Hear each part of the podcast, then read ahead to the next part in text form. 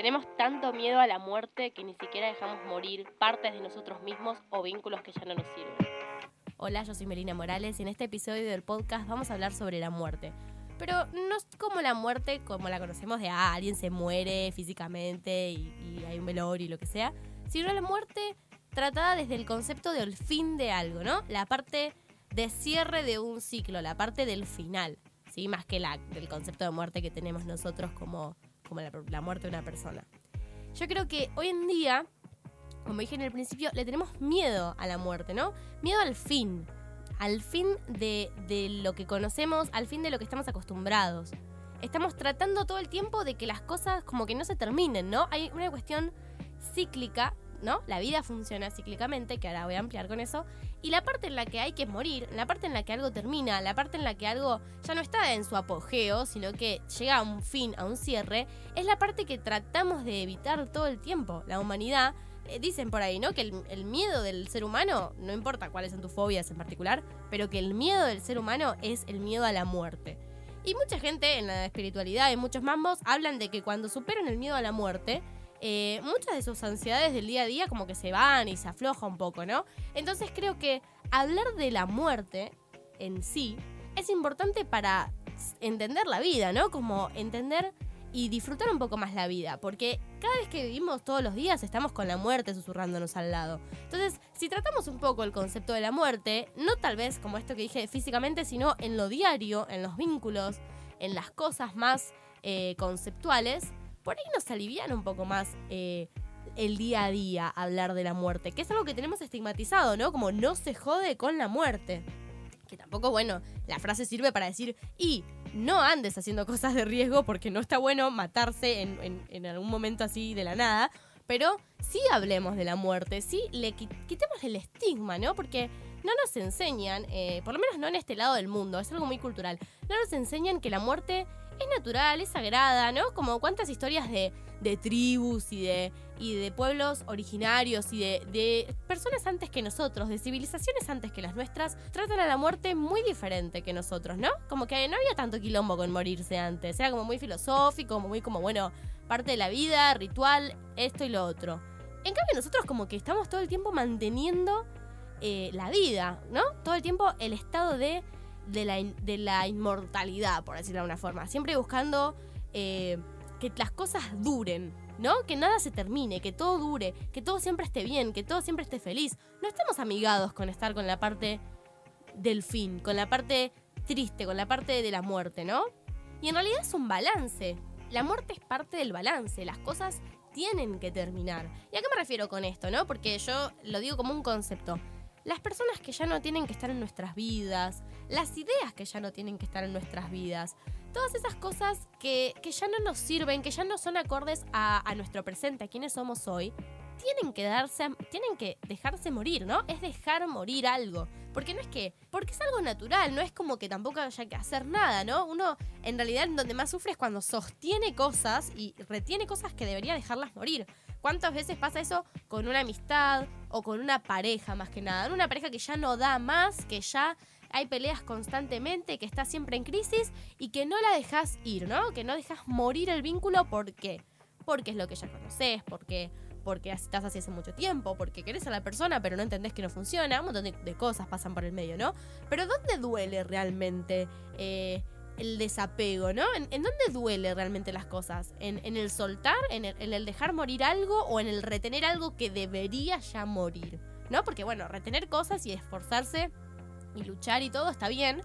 Pero cuando algo ya no da más, que es esto de las personas con las que nos vinculamos a veces o con las ideas que tenemos, ¿no? Con las formas de ser que tenemos, cuando algo ya no da más, es muy obvio cuando ya no funciona, no nos rinde la vida. Como que se convierte más en un obstáculo, ¿no? Como que en vez de, por ejemplo, una pareja, ser alguien con quien disfrutas y estás en tus días, termina siendo algo en lo que pensás todos los días cómo sostener y qué hacer para que esté mejor y no sé qué. Como que ya no es un compañero, sino como un obstáculo.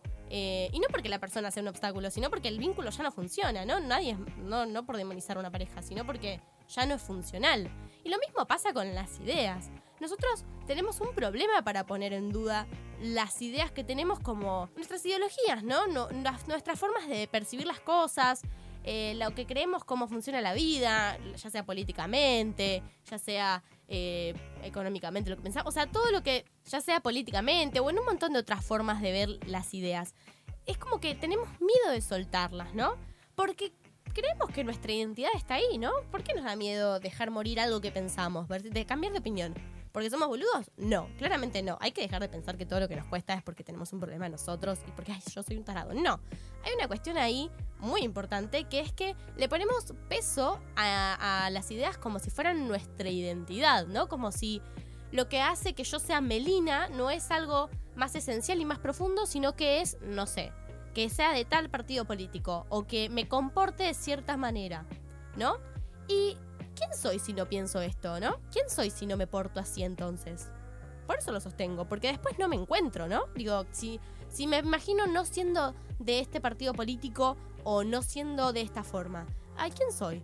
Me termino reduciendo, ¿no? Sin querer, a teorías, ¿no? Como mi, mi ser termina siendo reducido a algo tan, tan pequeño, tan efímero en la historia humana como un partido político.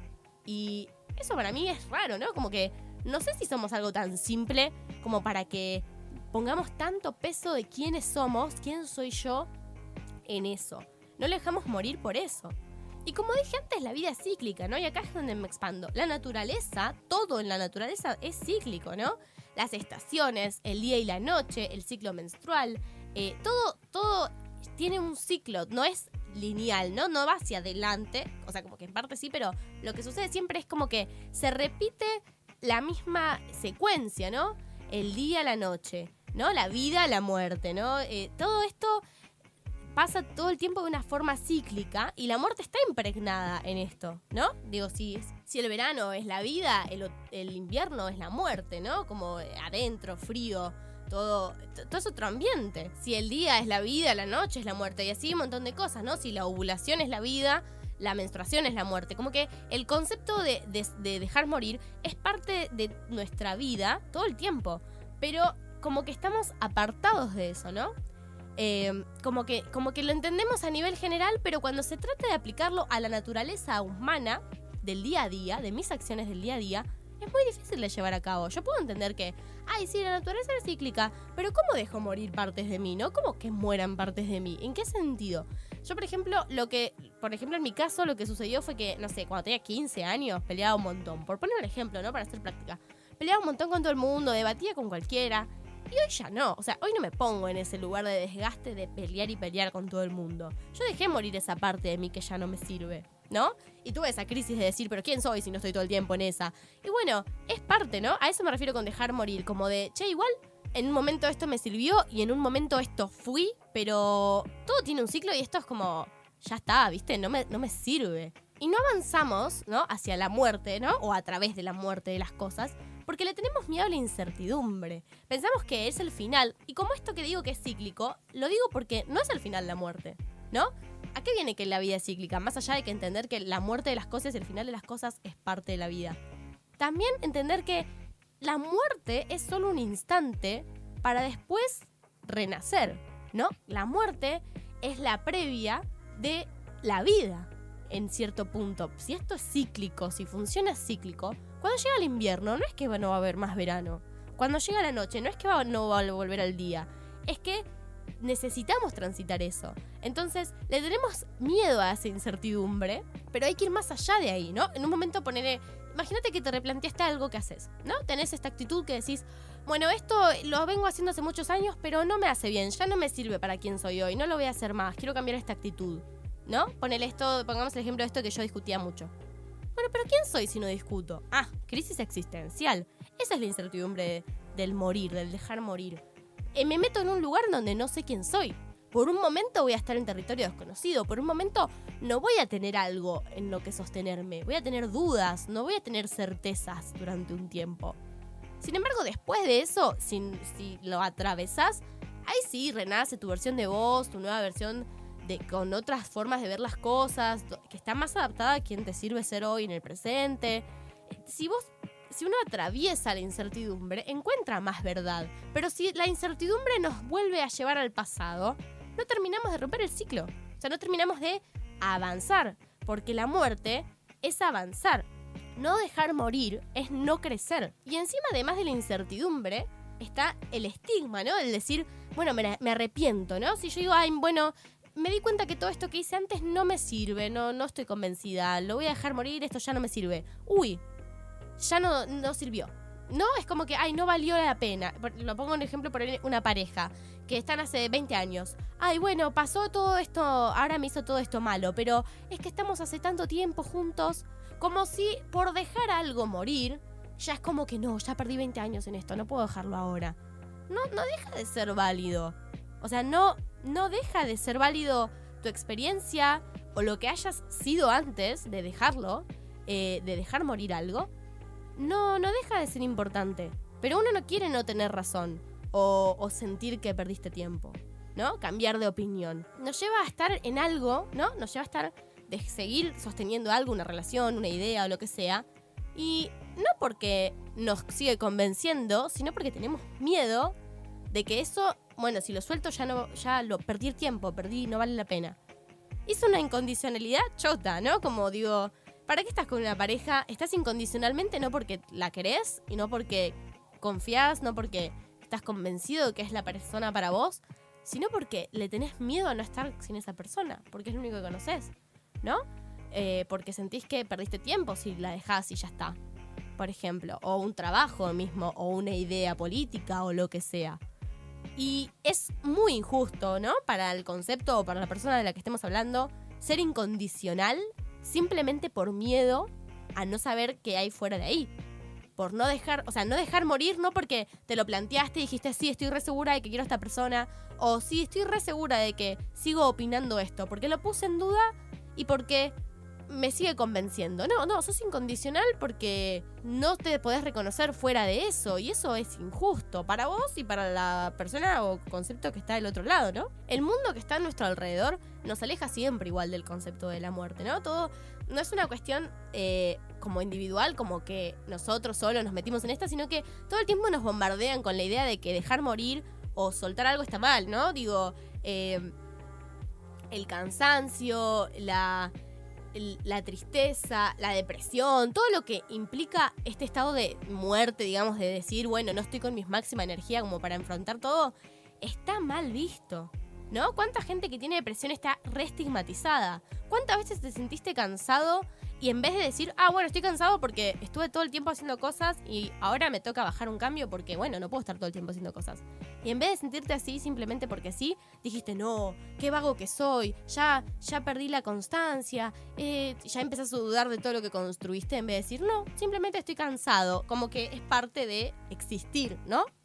Nos ponen siempre en jaque con la muerte no nos no las muestran como algo natural. Todo lo que implica estar joven, sano, activo, haciendo, haciendo, haciendo, haciendo, que es como la energía de la vida, no de la, de la creación y de todo, está bien visto y si estás fuera de eso es porque sos vago, sos inconsistente, porque no tenés disciplina. Y a ver, obviamente hay que tener disciplina y hay que estar activo en la vida y hay que hacer, pero estar en contacto con nuestra muerte, ¿no? Con nuestra, nuestra baja de energía, con el momento en el que no estás para hacer, es parte, porque si no, cada vez que llegas ahí te sentís completamente eh, abrumado, ¿no? A mí me pasa, ponerle.